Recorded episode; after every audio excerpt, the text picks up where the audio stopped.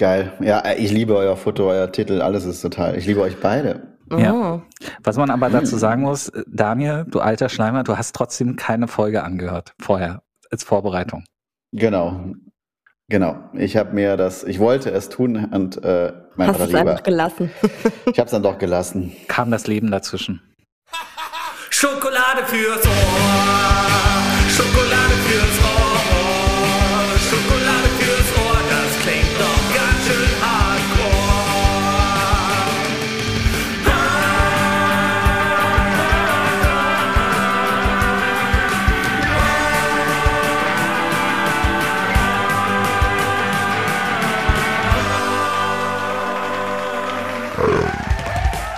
Willkommen zur sechsten Ausgabe von Schokolade fürs Ohr, euer Podcast für die kleinen und großen Themen des Herzens und des Gehirns. Ähm, es ist wie immer eine dritte Person mit uns in diesem Podcast-Raum äh, zugegen. Es ist ein charismatischer, warmherziger, engagierter Mensch, ein umtriebiger Tausendsasser, der die Welt anfacken will und die einzige Person, der wir eine erfolgreiche Karriere als Politiker zutrauen würden. Also nicht, weil er langweilig und allglatt wäre, sondern weil er die richtigen Ideen, ein großes Herz und einen wachen Verstand hat. Willkommen, Daniel Bartel. Wow, guten Abend, hi. Willkommen in unserer Power Shower. Ah, stimmt, da war was.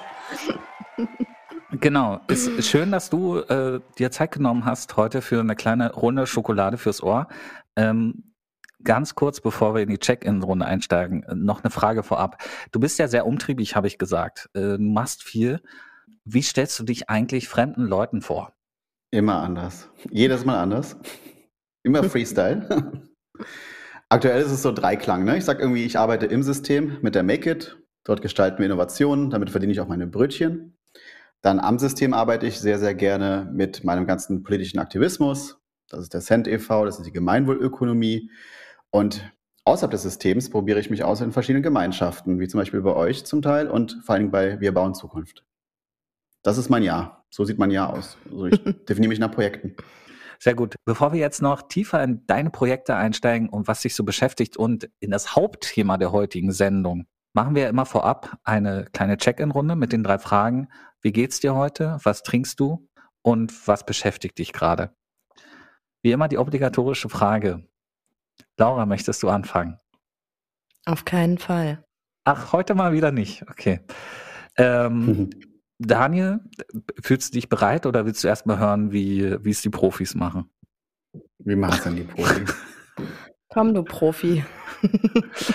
also, wie ihr vielleicht an meiner Stimme hört, ähm, geht es mir gut. Ich trinke heute eine Bio-Limonade von Ende äh, mit Ingwer-Geschmack es ist auch mal wieder so eine. Ach, Daniel, du hebst gerade die, die Daumen. Kennst du Ende? Mhm. Jede Flasche eine Spende. Mehr unter ende.eu. Ich weiß gar nicht, was die spenden, aber oder welche Projekte die unterstützen, aber äh, schmeckt halt lecker. Und äh, habe ich aus dem Büro mitgenommen. Ähm.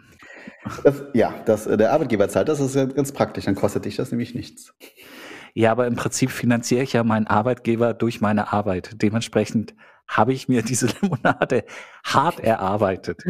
Ja, das stimmt natürlich. Verdient hast du sie dir. Ja. Verdient, mehr als verdient. Und was beschäftigt mich gerade ganz banal, äh, das schöne Wetter. Ich bin vorhin mit Fahrrad äh, aus dem Büro nach Hause gefahren und habe mich bestimmt ein halbes Dutzend Mal schockverliebt. Mh, weil die Menschen, also vor allen Dingen die Frauen, gerade wieder ein bisschen weniger anhaben. Also rein modetechnisch ist es gerade nicht so mein Geschmack, die 90er, ne? Ähm, aber, mhm. aber die Frauen sehen mal wieder fantastisch aus in Berlin. Ich, ich habe mich sogar kurzzeitig in eine verliebt gehabt, die so ein, Tattoo unter dem Auge hatte. So, so, ein, so ein Schriftzug. Ich habe nicht ganz gesehen, ob da Death stand oder Dirk. Egal was es war. egal was es gewesen ist, es ist beides das auf jeden gut. Fall super. Ja. Das war was fürs Auge. Ja, das ist was fürs Auge, genau. Du bist was fürs Auge, ja. Genau. genau, und tatsächlich über Dirk und Death und dieses Gesichtstattoo und über die hübschen Frauen in Berlin habe ich heute nachgedacht. Das beschäftigt mich gerade. Laura oder Daniel, was beschäftigt euch? Hm. Ich bin, äh, ich hatte eine wunderschöne Zeit in Köln. Letzten Tage war ich in Köln und ähm, mir geht's auf jeden Fall deswegen sehr gut. Ich habe heute tolle Menschen getroffen, die ich lange nicht mehr gesehen habe. Und was mich beschäftigt ist, ähm, jetzt bin ich wieder hier bei meinem Vater in Jülich im Rheinland. Und was mich hier beschäftigt ist, äh, was gibt's morgen übermorgen zu essen? Und, weißt du Also schon? ich, äh, nein, noch nicht. Wie, wie, Aber es ist dann, ähm, aber der Obstkorb ist gefüllt, sehe ich. Und mein Vater hat irgendwie altes Brot in seiner Schublade. und das geht es aufzuwerten, jedes Mal, wenn ich zurückkomme. Aber zu trinken gibt es äh, wunderbaren Bitburger. Und Hm. zwar alkoholfrei 00. Mein Vater fastet nämlich bis Ostern. Ähm, genau. Prost. okay. Deswegen auch das äh, trockene Brot. trockene Brot und das alkoholfreie Bier. Klingt jetzt nicht so geil, aber ja. Kriegsgeneration, ja. Kriegsgeneration. Wir wollten noch Wenn nicht du über Krieg bist, reden. war heute einkaufen. Stimmt. Wie bitte? Äh, Ich war heute einkaufen. Also wenn du hungrig bist, hast du es ja nicht so weit ins Naupau-Haus. Das stimmt. Ab Samstag wieder. Ja. Morgen gibt's Gemüsebuletten, falls dich das interessiert. Hm. Das ist Heute eine Webseite, wo ihr dann im Wochengericht online. Ja, es, ich Willkommen, glaube, ich ja. könnte mir vorstellen, dass wir das demnächst immer bei Instagram posten, weil wir jetzt immer so einen Wochenplan haben. Also heute gab's ähm, ein Blumenkohl, Tahin, äh, Gurken, Granatapfel, äh, Salat. Hm. Mm, ja, der war wirklich nicht schlecht. Äh, genau. Morgen gibt's Gemüse, Buletten. Vielleicht werden auch noch äh, Veggie-Burger draus. Mal gucken, ähm, was, was den Koch so umtreibt. Deswegen heißt es auch dieses Mal wieder herzlich willkommen zur Schokolade fürs Ohr, der Kochshow mit Laura und Patrick. Genau, nicht mal den Abwasch, weil ich kann überhaupt nicht kochen. Das ist, also, ne, man soll nicht sagen, du machst so viel, du kannst so viel. Nee, ich kann zum Beispiel überhaupt nicht kochen. Dafür okay. weiß ich, dass du ein gigantischer Spülmaschinensiebreiniger bist. Genau. Je, jeder braucht so seine ähm, Heldenfähigkeiten. Top-Skills, ja. Ja. Absolut. Spiel, Spülmaschinen-Siebreinigung ist Spezialfähigkeit. Kann ich ich glaube nicht mal Iron Man kann das. Hm. Ja. Ja, und es ist einfach so elementar. Und wir haben hier einige, ich wollte schon sagen, Rohre zu reinigen, aber ähm, hier in, in dem Haus äh, ist immer viel zu tun. Also von daher freuen wir uns, wenn du die Tage vorbeikommst. Genau. Laura, red Ja, nicht lange um den heißen Brei herum. Du Ja, musst komm. jetzt auch mal. Mir, mir geht's super, genau, mir geht's super. Äh, ich trinke Wasser, ähm, nichts. Neues ne, an der Front. Und was beschäftigt mich gerade? Verdammt. Ich sollte mich vielleicht vorbereiten auf die Sendung, ne? Ähm, Du tust jedes Mal so, als kernst total überraschend, dass dir ja, diese Check-in-Frage gestellt wird. Immer, wieder. Ähm, momentan beschäftigt mich ähm, eine Weiterentwicklung des Konzeptes hier, wo wir einfach nochmal ähm, gucken wollen, ne? wie wollen wir Thema First Home, Second Home, ne? Gäste, ähm, aber auch äh, Arbeitssituationen, Workshops, ähm, ne? da erreichen mich einige ähm, Anfragen, ne? wie wollen wir mit sowas halt umgehen. Ähm, also wirklich nochmal so Thema äh, Nutzung und Raum, äh, weil wir jetzt auch noch die Möglichkeit haben, noch einen weiteren Raum anzumieten, was wir jetzt im April auch austesten wollen. Der April ist übrigens der Experimentiermonat, äh, haben wir jetzt beschlossen. Also das ist ja eh alles ein reines Experimentieren, aber ähm, so den April nochmal wirklich so innerlich immer den Fokus auf, bei jedem Ding, was man so macht, so irgendwie sich so in dieses, in diesen Experimentierstatus äh, zu versetzen. Und da freuen wir uns alle schon sehr drauf. Ja, das beschäftigt mich so ein bisschen. Genau, das war's. Ah, spannend. Wie Laura sagen würde. Ich finde es super sensationell. Also so eine Gemeinschaft entwickelt sich halt immer anders, als man denkt. Und ähm, das Lernen, ja, wie, wie geht man miteinander um, was kommt da an Anfragen, wie, was bewegen die auch, ja? Und Mhm. Workshops sind halt auch eine große Störung, eine positive Mhm. Irritation vielleicht im täglichen Ablauf in diesem schönen, wunderbaren Haus. Es ist also ein spannendes Experiment, was man damit macht. Absolut, absolut. Mhm. Äh, hilft aber auch die horrende Miete äh, leichter zu schultern, ne? Oh, und ja. wieder ähm, ein bisschen Spielgeld für ähm, weitere Projekte zu haben. Ne? Beispielsweise Kilian hat jetzt mit Julia ähm, die erste Schlafkoje richtig cool gemacht. Es gibt jetzt sogar so Kugellager, mit denen man die Bettfläche wegklappen kann und zu einem Schreibtisch umbauen kann. Ist jetzt mit Filz ausgekleidet, mit einer Tageslichtlampe. Also wirklich ein Hightech-Teil, ja. Es muss jetzt noch angestrichen werden und wow. Genau. Und genau für diese Dinge äh, braucht man natürlich äh, sowohl die Zeit als auch ein bisschen Spielgeld. Ja. Spielgeld auch für unser Podcast-Studio. Wir haben ja immer noch keine Mhm. Sponsoren gefunden. Das muss sich jetzt langsam mal ändern. Ja, das ist traurig, aber wahr. Aber kommen wir zu einem schöneren Thema, und zwar dem Hauptthema unserer heutigen Sendung. Ähm, heutige, das heutige Thema ist, ähm, nur mal kurz die Welt retten, reicht leider nicht. Wir reden über den Zustand der Welt und wie wir die Welt retten können. Klingt jetzt ein bisschen. Wie Daniel die Welt rettet, besser gesagt. Ja. Ja, ich will, ich, genau. Daniel ist ja so ein bisschen Influencer und Vorbild. No pressure. Genau. Äh, wir wollen ihn natürlich nicht mit Erwartungen überfrachten. Ähm, ich habe das aber alles ernst gemeint bei der, bei der Ein Einstiegsrede. Aber gehen wir noch mal einen Schritt zurück. Ähm, wann hast du eigentlich das erste Mal dich für andere Leute oder sagen wir mal für die Gesellschaft engagiert? Es war im Skiurlaub. Ähm, da war ich dreieinhalb oder vier. Und da habe ich angefangen zu kellnern. In so einer Abriss-Ski-Bar. Abriss oder Après? Après natürlich. Ja. Und ähm, nein, Scherz beiseite. Also es war ein Jahr, das waren vielleicht zwei Jahre später ähm, oder drei Jahre später würde ich sagen. So mit sieben, acht Jahren kam so das Rote Kreuz auf mich zu, das Jugendrotkreuz in dem Fall. Dann war das sehr viel Richtung Schulsanitätsdienst, Jugendrotkreuz und Pflasterkleben, so tun, als ob man Sanitäter sei, ja, äh, in der Schule und dann irgendwann auch außerschulisch bei irgendwelchen Stadtfesten. Das heißt, ähm, wenn ich mich das nächste Mal in der Küche schneide, bin ich auf jeden Fall gut versorgt. Auf jeden Fall, ich kann ja aus jedem Pflaster einen Fingerkuppenverband machen.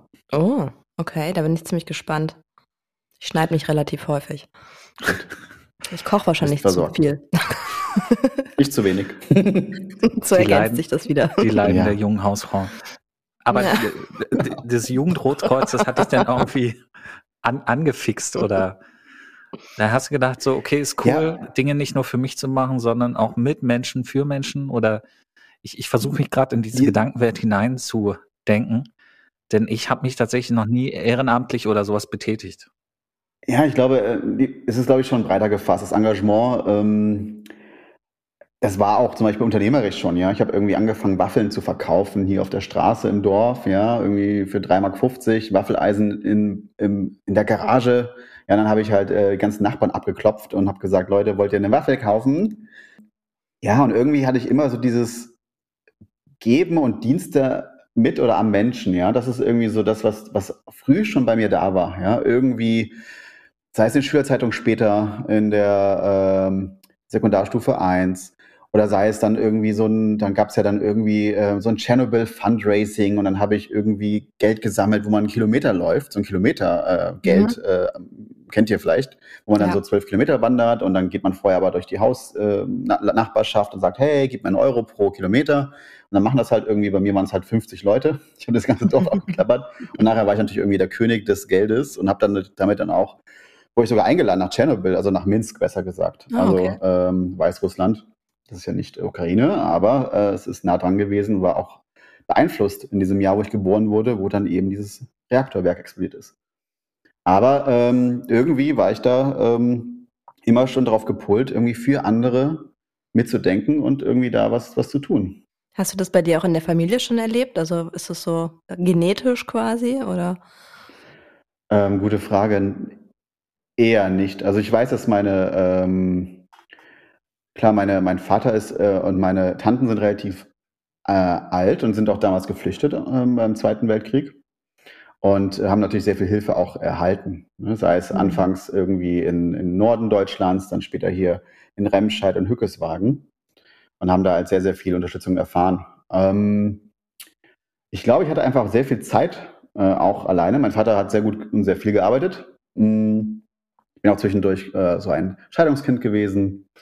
und hatte da irgendwie auch ein bisschen so, ja, habe die Daumen nicht gedreht aus Langeweile und habe immer mich für andere Menschen interessiert. Also ich war immer schon so, fremde Menschen auch vor allen Dingen, waren immer so als Kind voll das Magnet. Also ich bin immer zu fremden Menschen hingerannt, habe immer Hallo gesagt. Man hätte mich echt entführen können. Meine Eltern sagen heute noch, irgendwie, du, du warst voll das perfekte Entführungskind, ja, weil du bist überall mitgelaufen und hast überall erzählt, irgendwie, wo du wohnst und was dein Vater macht und da bist du auf komplett fremden Menschen äh, zugegangen, ja. Ge Geschwister hast du nicht? Doch, ähm, ich habe eine leibliche Schwester und aufgrund des Patchworks noch zwei weitere Geschwister. Ah, okay. Klang jetzt gerade so, als wärst du so ein Einzelkind gewesen, das irgendwie, dass sich niemand gekümmert hat, deswegen bist du rausgezogen in die Welt. ja, ganz sowas nicht. Aber meine Schwester, die war tatsächlich schon ausgezogen. Also als ich hier geboren bin, da gab's, war meine Schwester schon wesentlich älter. Oh, das ist schon ah. wahr, ja. Ah, okay. Also ich bin so ein Nachzügler. Sehr, sehr später ja. Nachzügler. Woher nimmst du eigentlich ähm, ja diese Energie auch heute noch, dich für so viele Dinge zu engagieren? Also ich habe mal zusammengezählt, auf welche Themen ich komme. Also ich komme so auf Klima, Gleichberechtigung, Geflüchtete, eine gerechte Wirtschaft. Ähm, wahrscheinlich machst du auch noch Tierschutz oder so. Ich, ich weiß es nicht. Passiv durch meine Ernährung. genau, durch deine Ernährung machst du auch noch Tierschutz und irgendwie, ähm, das sind ja all diese ganz großen Themenbereiche, in denen es irgendwie krankt. Und irgendwie machst du in allen Bereichen immer irgendwas. Woher nimmst du die Kraft? Früher, früher war es halt wirklich dieses Engagement, hat mir mega viel Spaß gemacht. Und irgendwann bin ich dann diese BWL-Schiene gerutscht. Also ich habe dann äh, dual studiert, Kaufmann, also Betriebswirtschaftslehre, Dienstleistungsmanagement. Und es war so irgendwie so mit dem Menschen für den Menschen, ja. Und das war noch irgendwie ganz spannend, weil ich musste mich entscheiden, hey, studiere ich irgendwie das, BWL, ja, irgendwie und Dienstleistungsmanagement hieß das dann, oder gehe ich in die soziale Arbeit und studiere soziale Arbeit sogar, ja, und habe mich dann fürs BWL entschieden, weil ich dachte, okay, ich mache Karriere, ich werde ganz reich, gründe eine Stiftung und diese Stiftung hilft dann, mhm. ja. Und habe dann irgendwie gemerkt, aber im Prozess. Eigentlich auch ein guter Plan. Auch ein guter Plan, den haben auch viele. Ähm, es gibt ja diesen Begriff des effektiven Altruismus. Und da trifft man diese Menschen, die das irgendwie alle so vorhaben, die irgendwie sagen, helfen kann ich ja in 30 Jahren, wenn ich der Welt was zurückgeben will. Ja, dieses typische mhm. Spruch, Gesellschaft was zurückgeben. Nur wenn ich das genau beobachte, dann merke ich, das klappt irgendwie dann nicht mehr so gut. So viel Zeit haben wir gar nicht mehr, ne? Vielleicht haben wir die Zeit nicht mehr und vielleicht ist das Ego auch so groß geworden, dass es gar nicht mehr funktioniert. Mhm. Und ich habe dann eben festgestellt, okay, der direktere Weg wäre natürlich auch das direkte Anpacken von Themen. Ja, das direkte Anpacken von Sachen. Irgendwie ist das befriedigender. Also ich habe dann auch angefangen, Geld zu spenden. Habe gemerkt, irgendwie, das ist, das, das befriedigt mich 0,0. Diese Themen irgendwie mit Geld zu stopfen, ja, oder nur darüber zu reden. Und so kam ich dann eben, ja, habe überlegt, was kann ich denn tun, um mein, meine, mein Engagement zu, äh, nicht zu maximieren, aber mein Engagement zu erhöhen. Mhm. Das heißt, Arbeit runter und Gemeinwohl hoch in dem Fall zum Beispiel. Also ich versuche tatsächlich weniger zu arbeiten, mehr irgendwie dann Sachen anzupacken. Und wie geht das für dich auf? Ich glaube, viele fragen sich jetzt wahrscheinlich so, äh, okay, ja, würde ich auch mega gerne, aber ähm, dann komme ich ja überhaupt nicht über die Runden. Also ne, so in diesem klassischen System gefangen, ne, auch diverse Glaubenssätze, die da einem wahrscheinlich hier und da irgendwie im Weg stehen. Also ich bin seit zwölf Jahren ja selbstständig und die ersten Jahre waren auch sehr, sehr, sehr intensiv. Aber ich habe immer versucht zu verstehen, was brauche ich eigentlich zum Leben, plus ein kleines bisschen äh, Taschengeld obendrauf. Also was ist so meine, mein jährliches äh, Genügsamkeitsgeld? Äh, ja, was, be was bedarf es denn maximal? Ja. Und was ich Überschüsse generiere, das ist dann super, das kann ich mir dann zurückhalten für spätere Jahre oder für meine Altersvorsorge oder eben für Weitergabe, für eben Spenden oder Schenken. Und äh, alles darüber hinaus, äh, genau, das wird halt dann eben letztendlich dann gespeichert. Und auf der anderen Seite versuche ich mir dann eben nicht mehr diesen Druck zu machen, ich muss jetzt unbedingt wachsen. Also ihr kennt die Make It ja auch schon seit äh, sieben Jahren, verfolgt dieses kleine äh, Konstrukt. Das war damals auch. Vielleicht musst du ganz kurz, genau, ganz kurz erklären, was Make It ist. Ähm, heute würde man sagen, es ist so eine, ja, so eine, so eine Projektschmiede, ja, die quasi einzelne Themen angeht, die aber alle sich im Bereich Digitalisierung, gemeinwohlorientiertes Wirtschaften und Innovation äh, beschäftigt. Also wir haben in der Make It sowas, äh, ja, letztendlich das, das, äh, das schlechtere Dark Horse, ja, würde ich mal sagen. Oder, das, oder in dem Fall nicht das Dark Horse, sondern das Zebra Horse vielleicht. Also wir machen das, was, was Dark Horse auch schon immer schon gemacht hat. Genau, Dark Horse ist die Agentur, in der Patrick arbeitet. Vielleicht muss man das auch noch mal kurz erwähnen, denn das haben, haben wir tatsächlich hier noch nie thematisiert, ne? Ja, wie wär's, wenn mal über, dein, über dich gesprochen wird? Genau. Nee, nee, nee, nee, nee. Aber wir, wir sprechen so viel über Patrick. Keine Sorge, Ja. das kommt gleich noch. Ah, okay, gut. Auf jeden Fall, diese Make It, die läuft halt immer dann, wenn wir Projekte haben, wenn wir Projekte machen und wir haben entschieden, auch nicht mehr zu wachsen. Wir wollen, wir finden das so gut, wie wir es machen. Wir, wir tauschen zwar noch Zeit gegen Geld, das ist auch in Ordnung.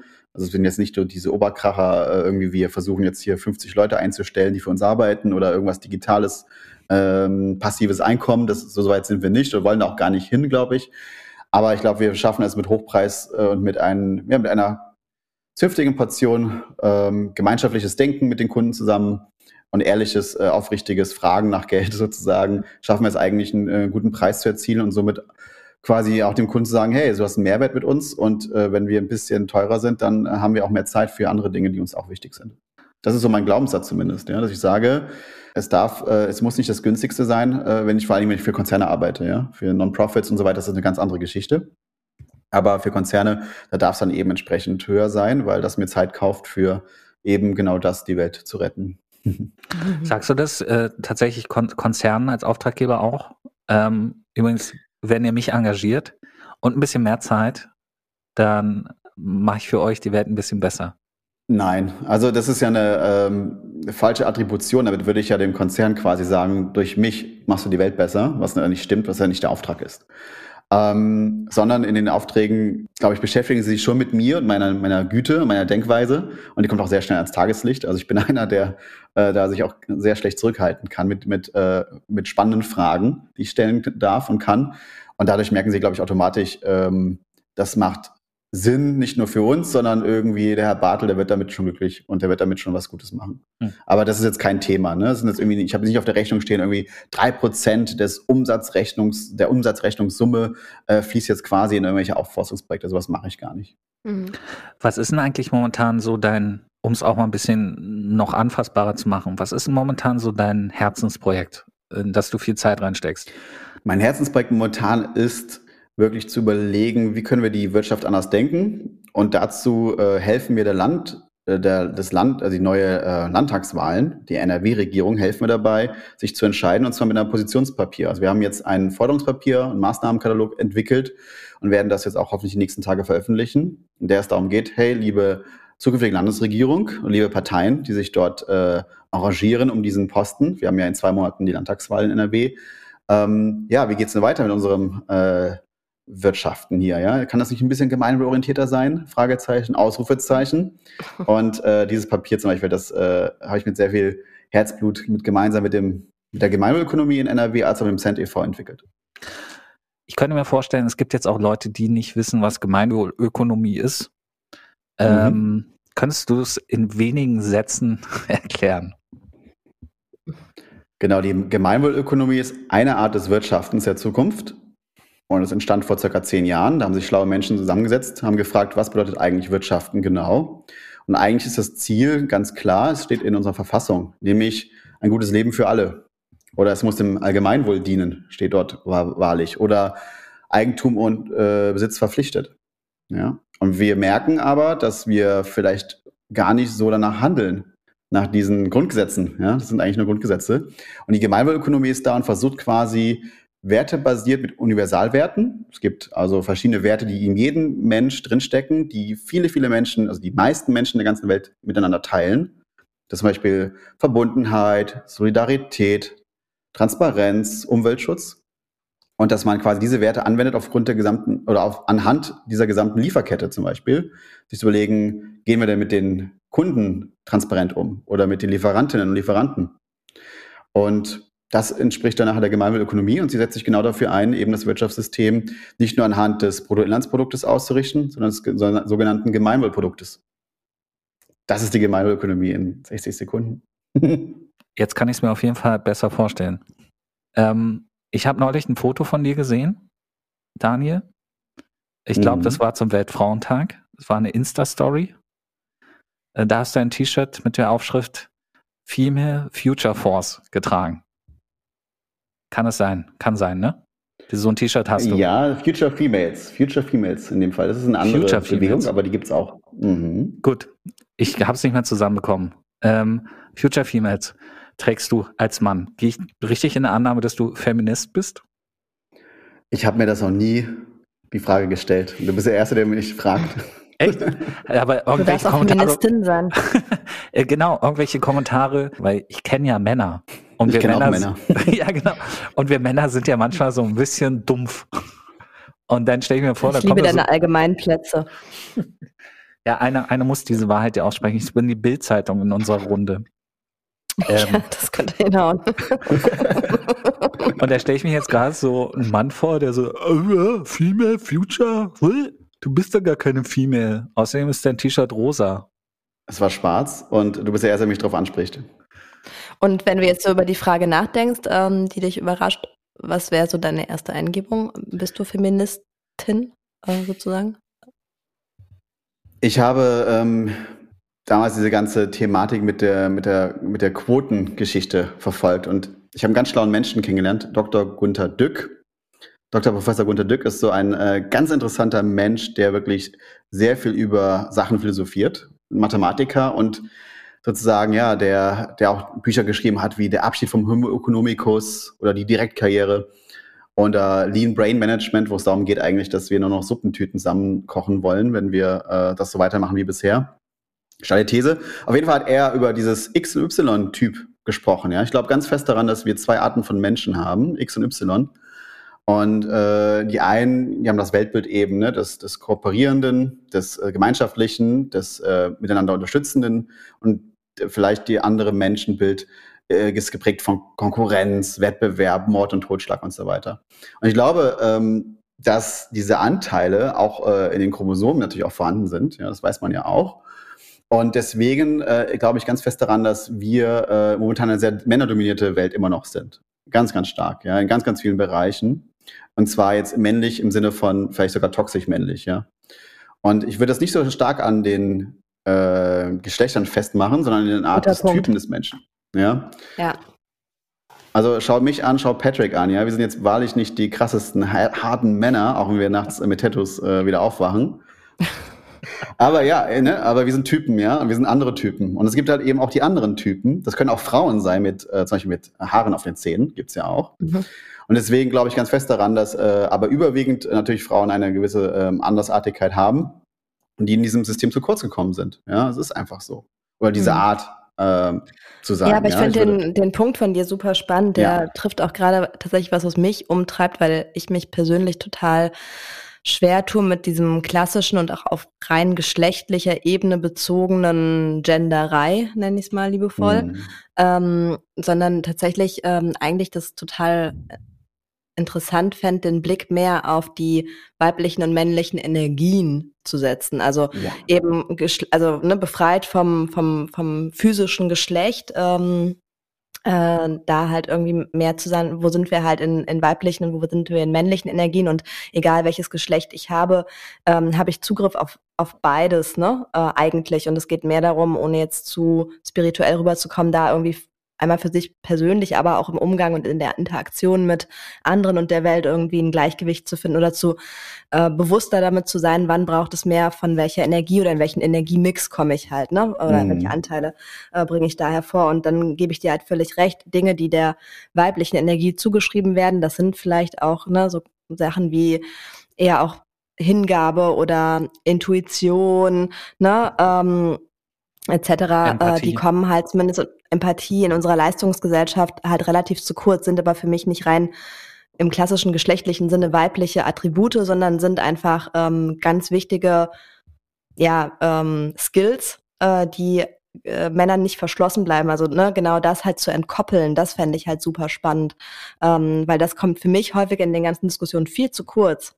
Ne, also dass es halt an Geschlechtern und somit dann auch wieder an geschlechterspezifischen Rollen aufgehängt wird, bis hin an sprachlichen äh, Geschichten, wo ich persönlich auch steile These, aber zumindest hinterfrage, ob das wirklich was bewegt, ne? wenn ich jetzt zum Beispiel immer Gender und äh, ne und ähm, äh, die Frauenquote erhöhe, ja, ähm, weil vielleicht habe ich ja auch, äh, könnte ich auch tolle Männer einstellen, die aber eine weibliche Energie in ne in, in den Job reinbringen könnten oder so. Genau. ähm, genau. ähm, aber das, das, das würde mich äh, tatsächlich, ich habe sogar überlegt, ob man dazu mal äh, irgendwie ein Angebot schafft, was halt aus dieser spirituellen oder esoterischen Ecke irgendwie rauskommt. ähm, aber wo man halt sich mal so mit weiblichen und männlichen Energien ähm, halt mehr beschäftigt, ne? Ähm, genau das, weil das vielleicht auch zum so ein bisschen zum Gesunden äh, der gesamten gesellschaftlichen und auch wirtschaftlichen Situation beitragen könnte, ne? Und alles, was links und rechts und dazwischen auch noch ist, ne? Und Ja. bei den Female Futures, das war eine, ist eine Initiative aus äh, Voila, Südafrika sogar. Und da geht es darum, wirklich Frauen in die Selbstständigkeit und in die Gründertum zu bringen. Wir haben Frauenquote bei 16 Prozent, wenn es ums Gründen geht in Deutschland. Im Sozialunternehmertum sieht das ganz anders aus. Da haben wir die Hälfte. Da haben Mhm. wir ein absolut ausgeglichenes Verhältnis. Aber in der klassischen Startup-Szene, das ist immer noch sehr männlich und vielleicht sogar toxisch männlich geprägt. Mhm. Ich glaube, das vielleicht kannst du sogar streichen. Da gibt es ja genügend Untersuchungen. Also das ist jetzt nicht mal Ja. eine besonders steile These.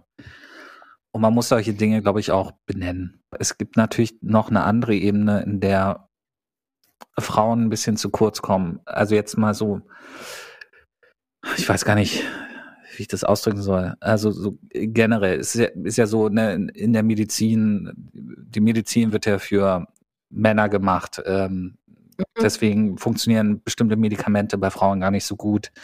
Die werden gar nicht untersucht. Ähm, äh, bei Startups hast du ja schon Ja. geredet, ne? es, gibt, es gibt ja so viele neue Produkte und Services, die entwickelt werden, die meistens an Männern, an weißen Männern getestet werden, die sich diese Dinge ausdenken. Und ähm, also ich stelle mir das richtig scheiße vor, wenn ich als Frau gar nicht für voll genommen, wenn ich das Gefühl haben muss, ich werde als Frau gar nicht für voll genommen, bloß weil ich das falsche Geschlecht habe. Ja. Oder wenn du eben an der Zielgruppe vorbei innovierst, ne? Also Pinky Gloves. der Scheiß, ja. Also wenn Genau, das war diese Menstruationshandschuh von Höhle der Löwen. Ja. Ne? Drei nette Herren haben sich da ein Problem ausgedacht. Ja. Ich meine, ein Kollege von mir hat tatsächlich, arbeitet auch gerade an einem Menstruationsprojekt. Ähm, mehr kann ich dazu gerade nicht sagen, aber der, ähm, Manche von uns tun das jeden Monat, ja. genau. Nee, und da, Ja. da ist ihm auch ein Licht aufgegangen. Der hat zum Beispiel erfahren, dass ähm, die Endometriose ist ja eine relativ weit verbreitete äh, Krankheit, ne? Ist diese, wo die Regel besonders schmerzhaft ist, die Menstruation. Auf jeden Fall ist das eine Krankheit, die schon so lange existiert. Irgendwie jede zehnte Frau leidet darunter an wirklich brutalsten Menstruationsschmerzen. Und trotzdem Hm. ist es für die, ich sage jetzt mal in Anführungsstrichen, für die Medizin nicht so wichtig bisher gewesen, da mal wirklich einen Haufen Geld und Forschung reinzustecken, weil es eine Frauenkrankheit ist. Und das ist doch pervers. Mhm. Betrifft ja nur ungefähr die Hälfte, ne? genau. Und von der Hälfte ja nur jede Zehnte.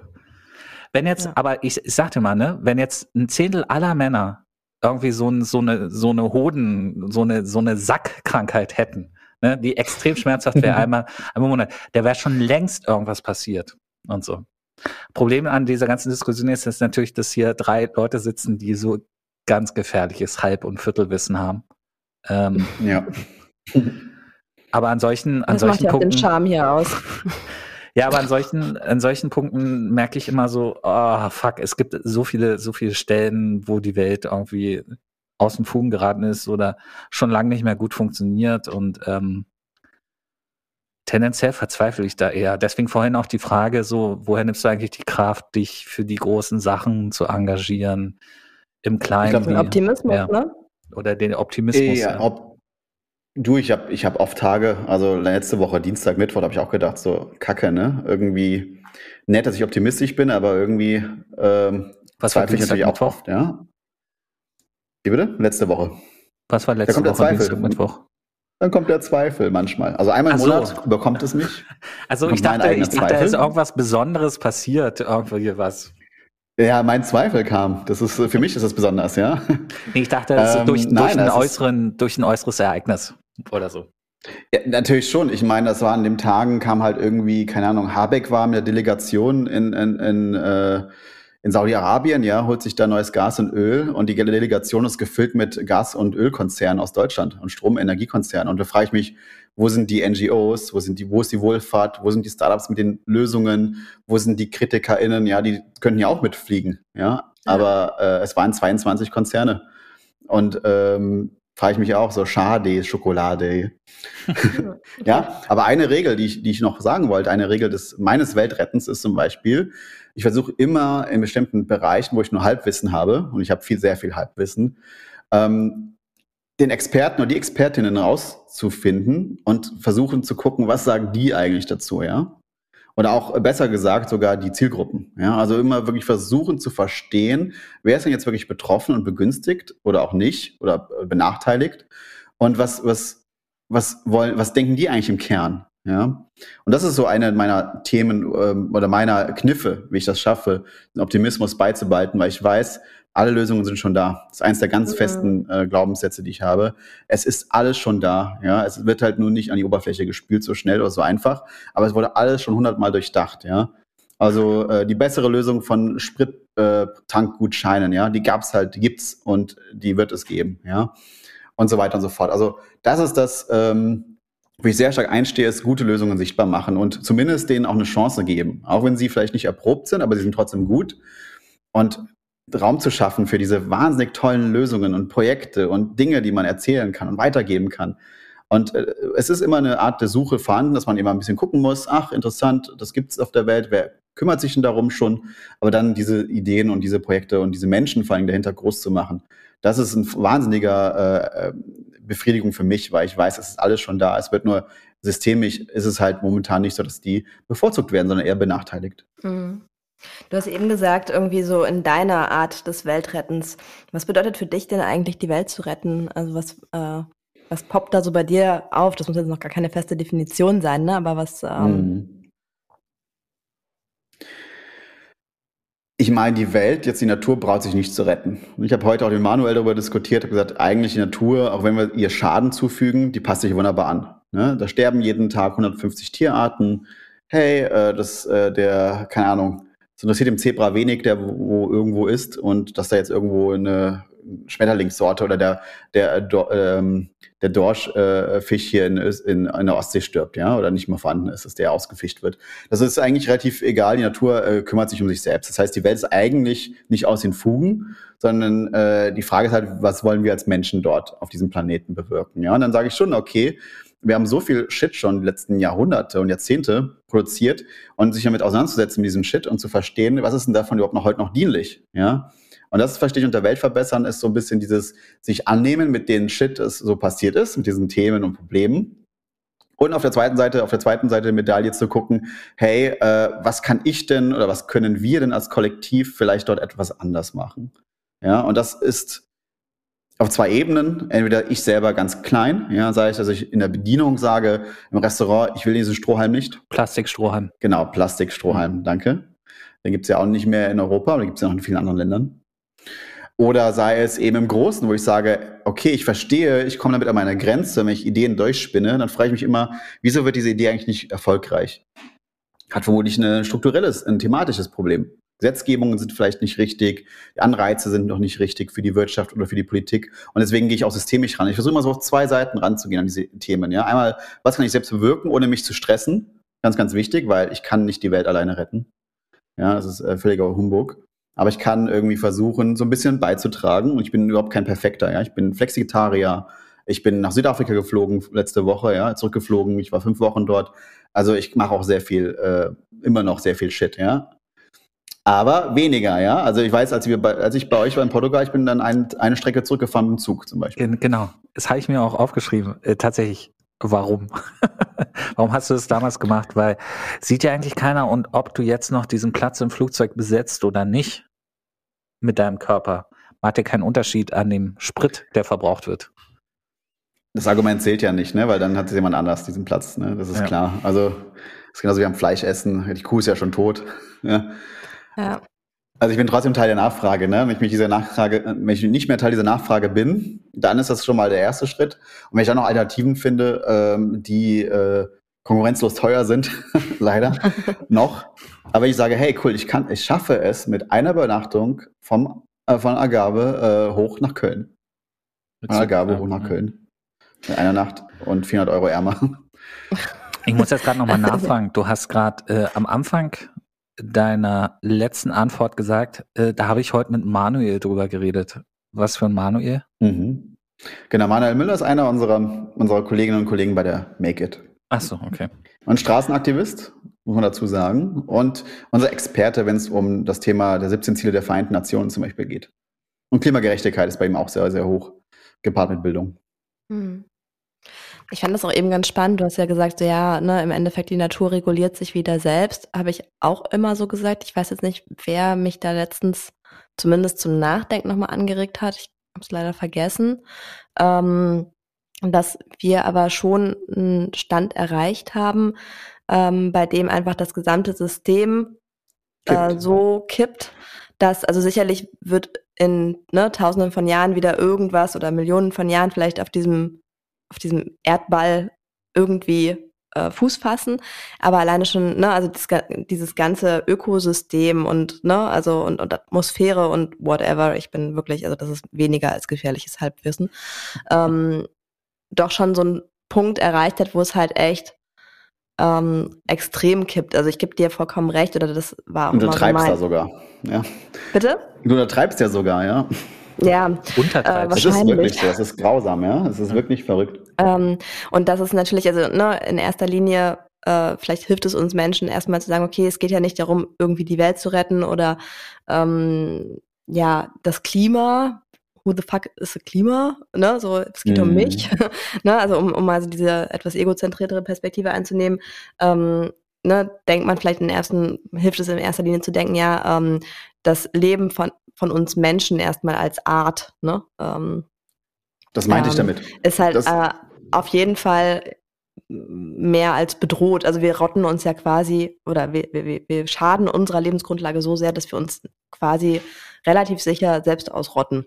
Und die Natur ist das Ähm, egal, das meinte ich damit, ja. genau. Der Natur ist das egal, deswegen geht es bei der Weltrettung um sich selbst zu retten. Ne? Natürlich zerstören wir die Umwelt massiv und wir, wir bringen Tiere um jeden Tag und Pflanzenarten und natürlich sorgen wir für Kipppunkte, die äh, katastrophal sind und die Ja. spürbar und sichtbar sind.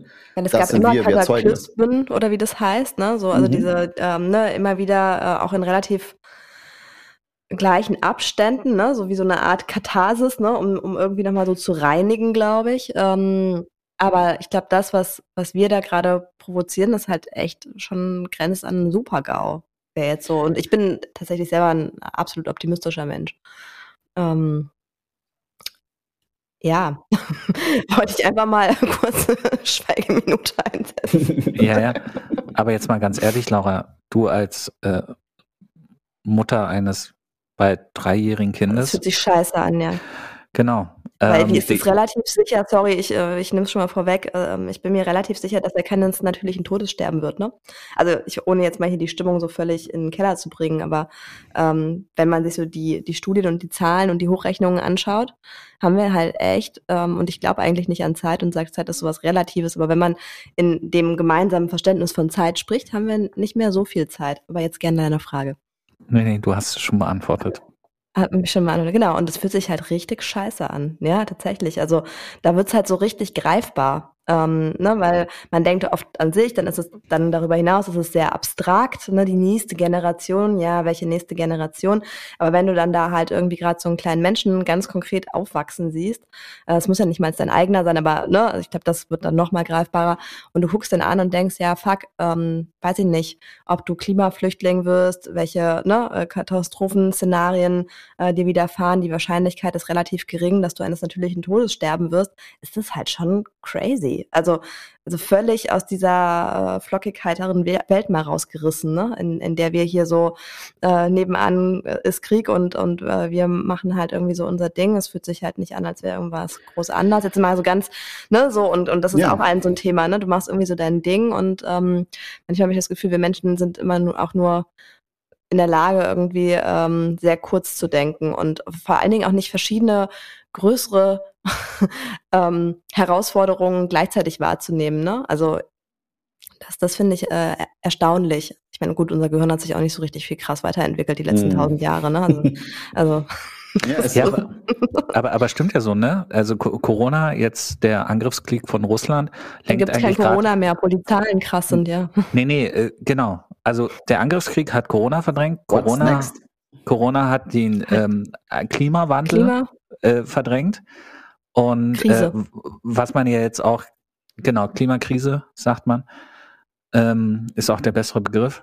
Aber auch, ähm, deswegen verstehe ich auch den totalen Hass äh, oder die Verzweiflung von dir, Daniel, als du gesagt hast, hier Bundeswirtschaftsminister Habeck reist in nach Katar und ähm, ist grüner, äh, scheißt auf die Klimakrise und holt sich irgendwie umweltschädliches Gas und Öl, um äh, die Abhängigkeit von Russland äh, zu verringern. Das ist irgendwie schon wieder Mhm. Absurd. äh, absurd. Also irgendwie so die, die eine Scheiße mit der anderen zu bekämpfen und äh, als ob es in Deutschland kein, Genau. keine Ja. kostenlose Energie gibt, also beziehungsweise äh, Energie, die man, also Möglichkeiten gibt, mehr erneuerbare Energie zu gewinnen. Zum Beispiel würde unser Wohnmobil wohl mit Frittenflat fahren dürfen, aber dann wäre das Steuerhinterziehung oder so, wurde mir erklärt. Hm. Also es sind ja manchmal so Kleinigkeiten, die einfach absurd sind. Hm. Aber gut. Ja, oder warum auch so viele Häuser noch vielleicht kein, keine Solarzellen haben oder Windräder, die einen Kilometer Mhm. Abstand brauchen, ja.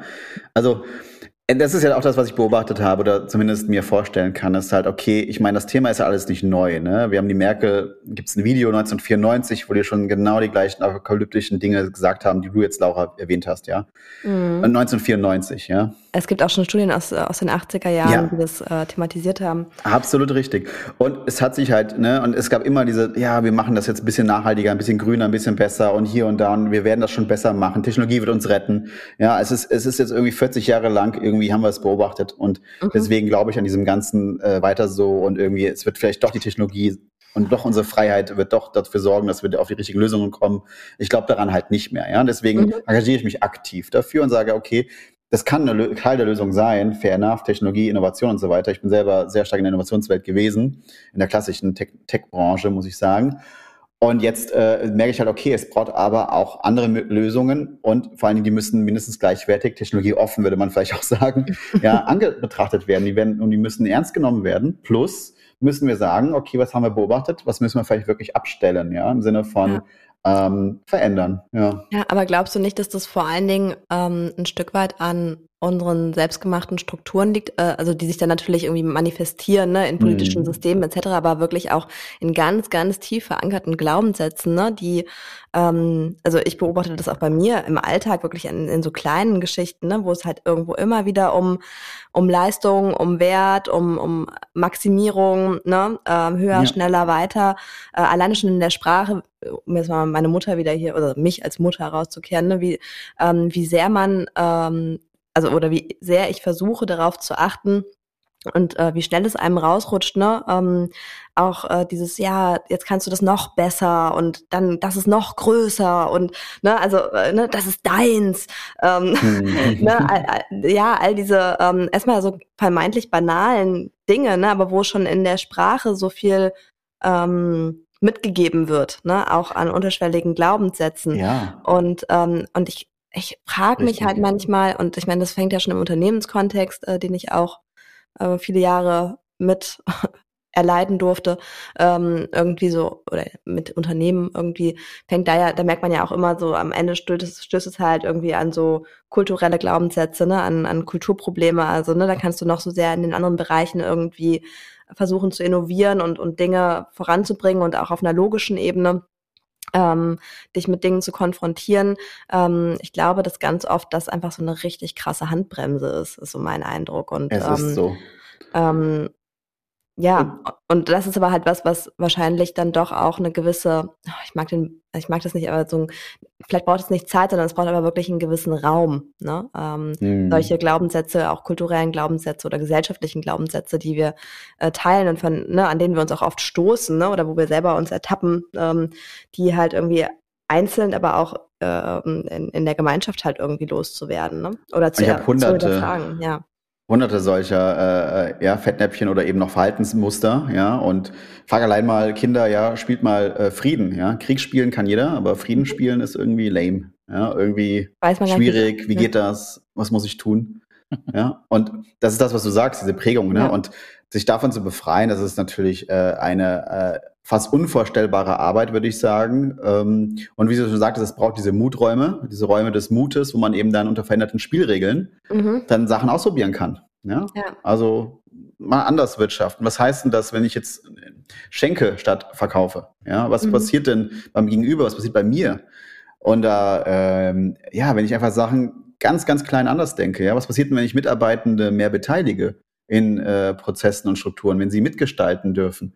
Ja, da sind, oder wenn ich, allein schon bei Innovationen, ja, wenn ich Mitarbeitende, was wir tun, wir geben den Mitarbeitenden Kreditkarten in die Hand. Ja, die erste Mhm. Reaktion ist immer vom Management oder vom, von der Chefetage, das geht doch gar nicht, Sie können dir noch nicht vertrauen. Was ist, wenn der XY damit macht? Mhm. Ja, und wir sagen, nee, Ja, gib den. Mitarbeitenden, gib den Mitarbeitenden doch einfach diese Karte und wir leiten ihnen an dazu, das Richtige zu tun. Und äh, bis dato ist noch nie was schiefgelaufen mit dieser Kreditkarte, die wir bei Innovationsprogrammen zum Beispiel aushändigen Ja. mit 1000 Euro drauf, ja, immerhin. Und ähm, ja, und das ist halt Was auch für ein Menschenbild. ja, das ist Ja. echt, äh, echt hart. eine Ja. eigenen Mitarbeitenden. Für mich Ja. sind das Fremde, aber Ja, sorry, aber für dich? ja, eigentlich äh, bist du ja committed mit diesen Menschen, ne? Und ähm, Ja. hast eigentlich auch einen gewissen, gewissen Vertrauensvorschuss zu geben. Aber das ist ja auch sowas, ne? Irgendwie Vertrauen muss man sich verdienen. Wow, okay. Hm. Das ist aber hart, ne? Also ähm, ich musste auch gerade noch mal so, als du gesprochen hast, dran denken, ähm, hier, ne, zum Beispiel an den Film von ähm, Leonardo DiCaprio, ne, Don't Look, Up. Und Mhm. genauso fühlt sich für mich aktuell an, ähm, dass dann halt wirklich diskutiert wird, irgendwie, ja, aber da verlieren wir dann ja Arbeitsplätze und hier, ähm, ne, wenn wir das jetzt so machen würden, ne, dann, dann bricht die Br Branche zusammen oder oder oder. Ne, da gibt's ja immer so ein paar Totschlagargumente. Ja, wir wissen, dass es ganz, ganz schädlich ist, aber dann verlieren ja Tausende von Leuten ihren Job. Ja, Nur okay. Tausende. Ja, genau. Äh, okay, aber wenn wir das nicht machen, ähm, dann werden wir alle sterben. Also jetzt mal so ein bisschen äh, theatralisch ausgedrückt, ne? Ja. Und ähm, diese, diese enorme Reaktanz, die wir haben, ähm, ich kann äh, auch wir selber, ne, also das ist jetzt nicht von der hohen Kanzel gesprochen, sondern ne, dass, dass wir das irgendwie alles irgendwie wissen, aber nicht damit umgehen und quasi nicht hochgucken, ja. Ähm, das finde ich so faszinierend und einfach gleichzeitig so absurd. Aber äh, schau dir an, ja, wir haben Karneval, eines der höchsten Güter in Deutschland, ja. Ähm, Wir haben das dreimal umgeplant, ja, wegen Mhm. Corona in den Stadion hinein. Ja, für 11,11 Euro konntest du dann die Karte kaufen und drei Tage später war es eine Friedensbewegung, Mhm. Friedensdemonstration, ja. Also wir schaffen es ja dann doch, kulturelle Elemente massiv zu verändern. Oder Corona auch, ja, die Maßnahmen, die überall ja auf der ganzen Welt ja relativ gleich äh, rhythmisch abgelaufen sind. Auch eine spannende äh, Beobachtung. Also das geht ja Mhm. dann irgendwie doch. Irgendwie geht es doch, ja. Ja, aber dann zack, zack, ne? Das ist ja gut, wenn zack, zack ist, ja. Also das wäre mein Wunsch, ja, tatsächlich. Das ist aber bei den beiden ja auch passiert, ne? bei diesen beiden Beispielen zum Beispiel. Es gibt Ja. mir, und das sind einige ähm, mehr Beispiele noch, aber das gibt mir ein bisschen Hoffnung, ja, dass das zack, zack dann doch funktioniert. Aber du hast vollkommen recht, wir schaffen es nicht abzuwägen. Ich habe mit meinen Freunden, mit meinen engsten Freunden diese Tempolimit-Diskussion geführt, ja. Oder autofreie Sonntage war das. Da wurde dann erklärt, dass es irgendeine äh, Frau gibt, die ja sonntags dann zur Arbeit fahren muss oder ihre Oma sehen will, irgendein Kind, ja. Dass das ja Mhm. überhaupt nicht gehen darf, dass dann sonntags nicht gefahren werden darf, sondern es muss halt weiterhin. Dann sage ich mir, jein, es ist halt, also dann kann sie doch am Samstag das Kind besuchen und am Montag, ja. Also es ist ja, oder also den Zug nehmen. Oder Oder, das Zug nehmen. Lastenrad. es ist so viele Lösungen, ja. Dieses, Oder am ähm, Vortag da schlafen. ja. That not there's no alternative, there are many alternatives, ja. Ja. Und das ist halt, glaube ich, wichtig, dass wir das mehr üben und die Geschichten dazu erzählen, die positiven. Genau, Daniel, jetzt wo du diese Beispiele aufgezählt hast, äh, wo es dann irgendwie doch klappt, dass die Menschheit mal kurz diese, diese, diese Lähmung, diese Lahmarschigkeit ablegt. Das sind jetzt aber so Ereignisse von außen. Gibt es Vorschläge, die du hast, sodass wir nicht immer von außen den Druck brauchen, um ein bisschen Mhm. besser mit der Welt umzugehen? Also hast du noch irgendwas so abschließendes, rundes, irgendwas optimistisches, damit wir irgendwie heute Nacht gut schlafen? Also wenn du heute Nacht gut schlafen willst, dann träume, ja. Und ich denke, wir haben alle eine tolle Vorstellung von, von Idealen, äh, von Idealen, ja, wie die Welt aussehen darf. Utopien, Fantasien, ähm, Meinungen, die letztendlich aufgelöst werden letztendlich dann das Realität wird, ja. Und ich glaube, diese Bilder, die wir, die wir dann haben, sei es bei Gesprächen, bei Träumereien, bei Geschichten, bei Märchen, im Fernsehen, in, in schönen utopischen äh, Musikstücken zum Beispiel. Ähm, wenn wir sagen, ach ja, und was kann ich dazu beitragen, was können wir dazu beitragen, dass es wirklich so wird? Ja, und das sind ja dann Bilder, die entstehen im Kopf, ja, die eigenen Bilder und zu denken, okay, hey, das ist zwar alles sehr, sehr weit weg, aber was ist heute der erste Schritt, den ich tun kann? Und vor allen Dingen dann zu, innen zu gucken, zu überlegen, ähm, und dafür braucht man Zeit, das ist aber auch ein Privileg, muss man da ganz klar sagen. Also Weltretten ist oft auch ein Privileg oder eine Verantwortung in dem Fall auch. Ja, jeder, der sich damit beschäftigen kann, muss auch handeln. Das ist auch meiner, einer meiner Glaubenssätze. Weil wenn ich sehe, muss ich, also kann man das ja nicht stehen lassen. Mhm. Und deswegen, also Ohren auf, Augen auf, zuhören und auch mal ja, Sachen hinterfragen, ja, mal gucken, wo geht denn das Geld eigentlich hin, wenn ich das jetzt gerade hier bezahle? Äh, Wer hat denn davon was, wer hat davon nichts? Also ne, Wertschöpfungsketten, ja, was ist der echte Wert dahinter? Ist es überhaupt ein echter Wert? Wer schöpft eigentlich diesen Wert? Ist das der Chef oder die Mitarbeitenden, die darin äh, äh, mäßig äh, unterbezahlt werden, ja, und die Kette, ja, wer alles ist da noch dran beteiligt, ja. Ganz einfaches Beispiel mit Wertschöpfungskette, mit diesem Wort kann ich schon super viel mir angucken. Und das hilft mir halt einfach dann ähm, zwar manchmal nicht den schönsten Blick zu bekommen, aber dann wieder mit dem Träumen zu verbinden und zu sagen, was wäre es denn, wenn und wer kann da äh, oder was wäre dann der best, der nächstbessere Schritt zumindest dahin, ja? Dann ist es eben vielleicht ein Secondhand äh, und nicht mehr ein neuer Pullover. Ja, ähm, dann ist es eben ähm, eine Fahrt mit dem Zug fahren und einmal fliegen. Oder was ich gerne mache, ist, wenn ich mit Leuten unterwegs bin, äh, okay, ihr bestellt Fleischgerichte, ich bestelle vegetarisch, aber lasst mich gerne mal eine Gabel übrig von eurem leckeren Fleisch, was ich auch dann manchmal esse. Aber hey, wir haben trotzdem ein Drittel, zumindest, zumindest ein Drittel ähm, dort gespart an, an Methan und CO2-Ausstoß. Und das, glaube ich, äh, mit einer Prise Ernsthaftigkeit, aber mit einer Prise irgendwie Hoffnung und Idealismus äh, zu verbinden. Das ist so das, was, äh, was mich äh, am nächsten Tag gut aufwachen lässt. Danke. Danke. Kann ich vielleicht doch besser schlafen.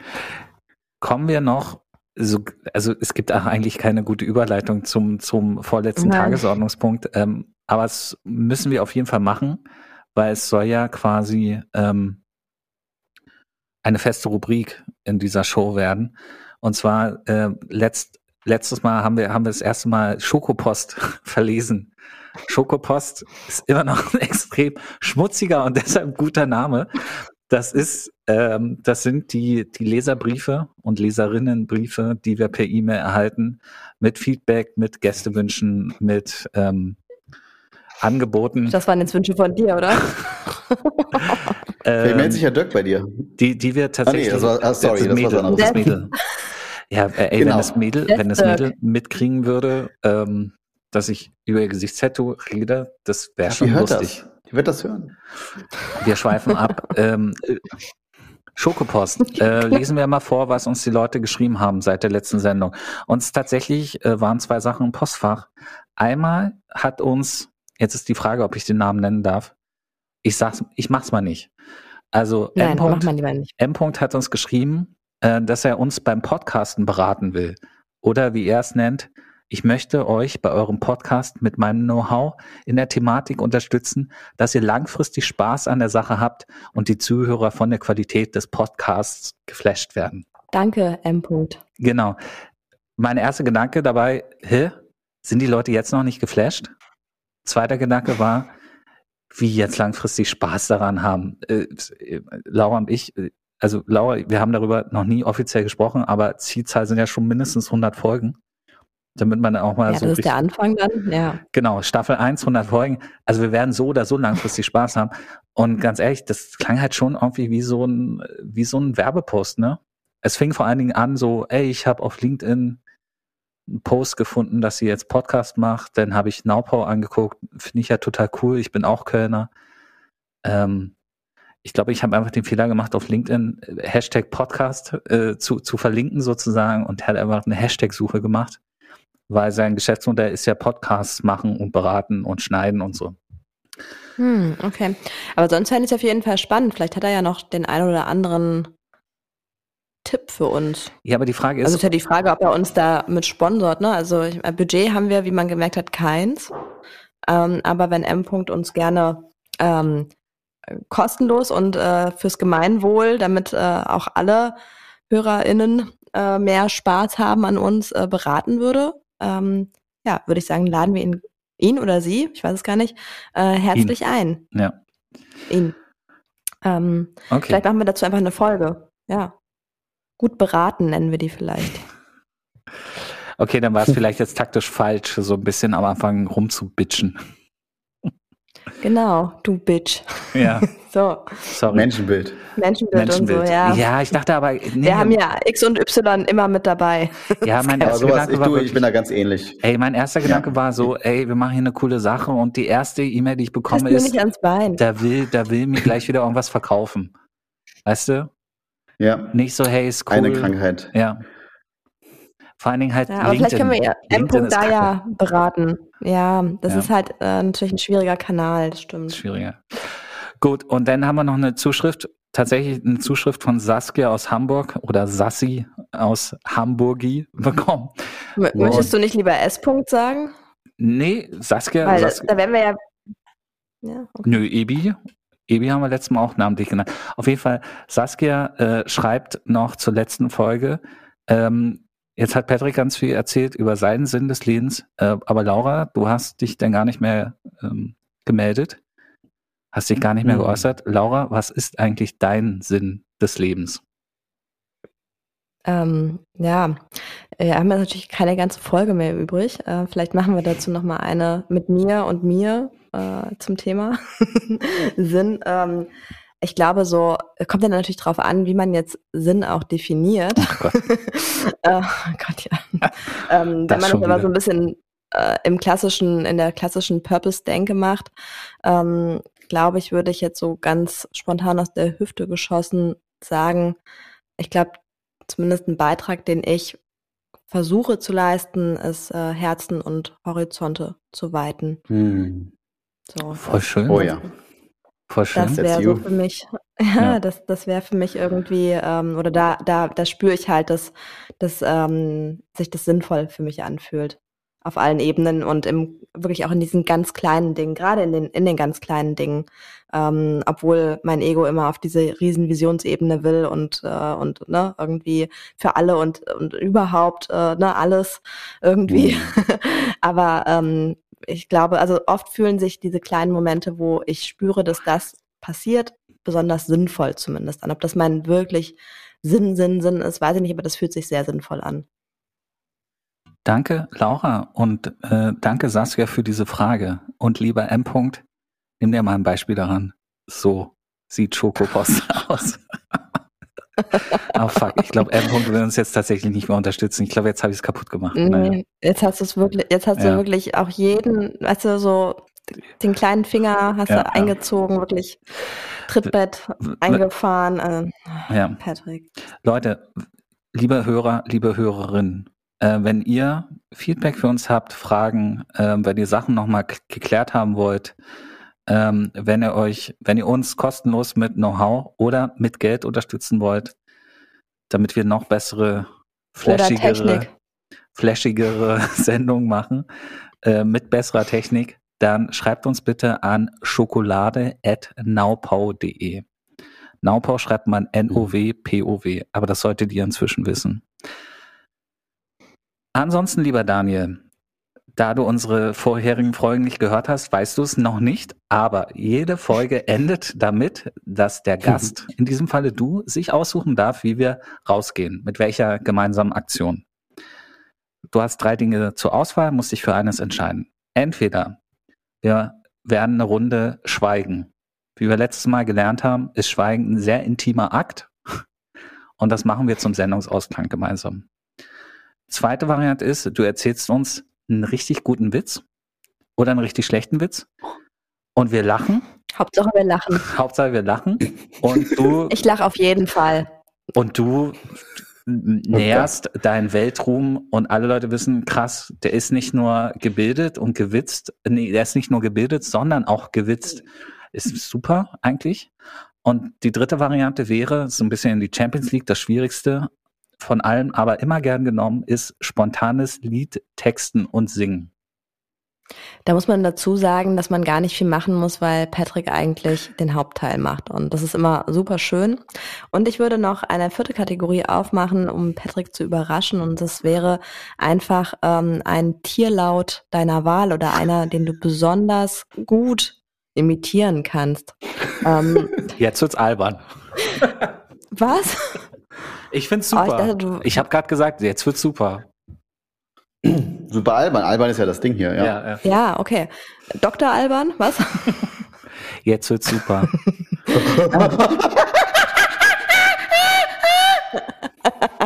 Das wollte raus. Es war auch echt äh, überzeugend. Danke. Krasser Tierlaut. Äh, Woher, Ähm, woher ja. kommt der? Aus dem Herzen. Das war ein Affe. Ja, ja. Ach so. Aber Ja. wie, wieso jetzt ein Affe? Wie, wie, wie? Weiß ich gar nicht. Was so ein. Ich, Ein kann irgendwie, Tier. Ja. ich hatte, ich könnte mir was wünschen. Ja, du darfst dir jetzt was wünschen. Juhu! Äh, ich habe überlegt, wir machen jetzt die drei, aber mit einer sogenannten utopischen Aufladung. Mhm.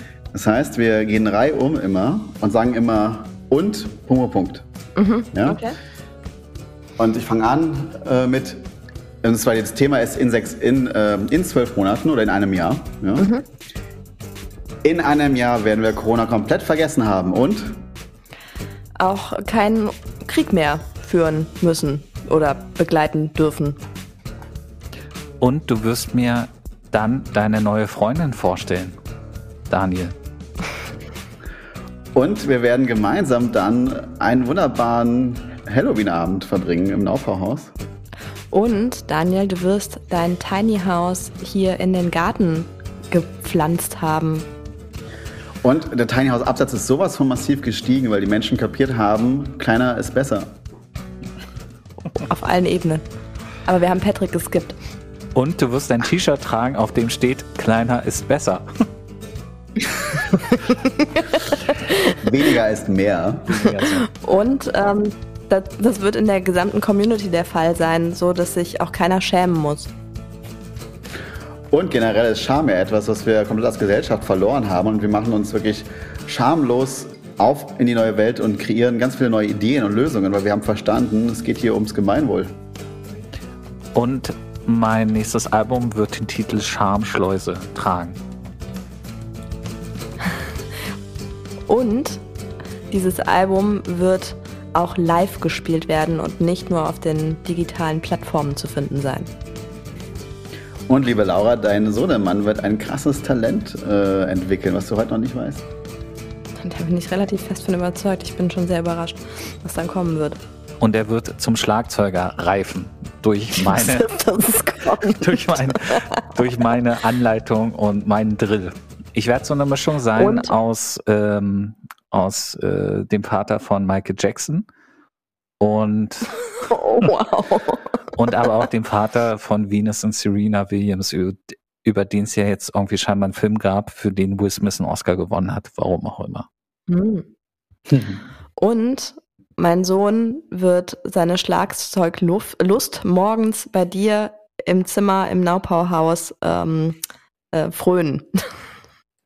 Und das ist gar kein Problem, denn ich werde die Gitarre schnappen und wir werden Lieder komponieren. Und Patrick, du wirst einen krassen Song entwickeln, der wirklich wie bei Don't Look Up Massen bewegen wird, aber in die richtige Richtung. Danke. Und zwar nach oben. Cool. Daniel, vielen Dank. Es war fast so gut wie eine Powershower. Ich möchte gerne, Entschuldigung, ähm, wenn du ähm, auch äh, ab nächstem Wochenende zugegen bist, möchte ich das gerne nochmal machen.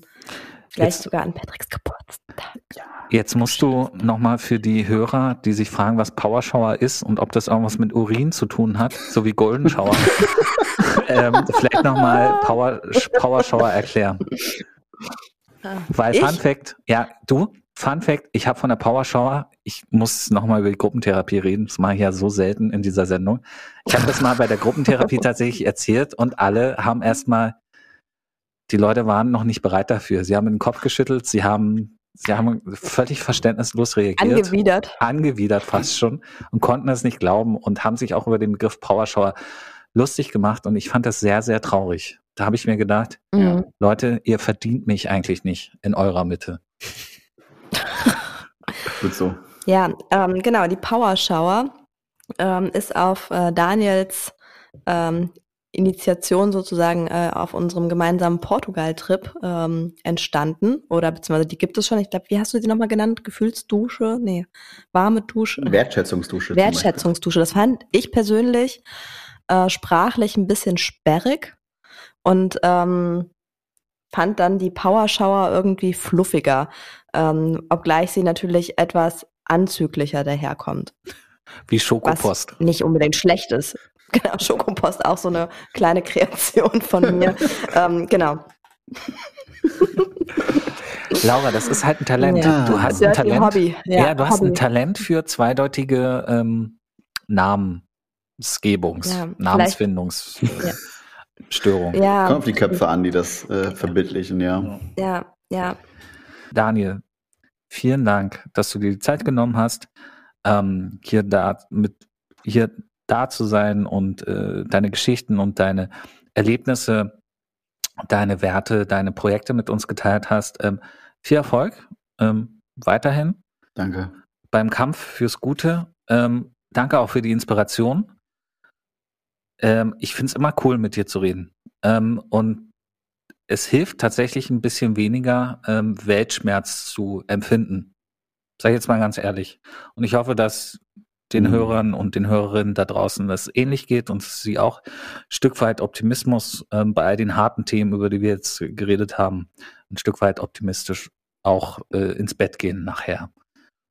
Wann auch immer das sein wird. Ja, ich danke dir. Ich freue mich auf die vielen, vielen weiteren Gespräche und vor allen Dingen auch Taten, ähm, gemeinsamen Taten, Tatendrängigkeit, um nochmal so einen kleinen Begriff zu droppen durch die Schamschleuse und so. Hoffentlich, ist, hoffentlich geht das nicht ins Auge.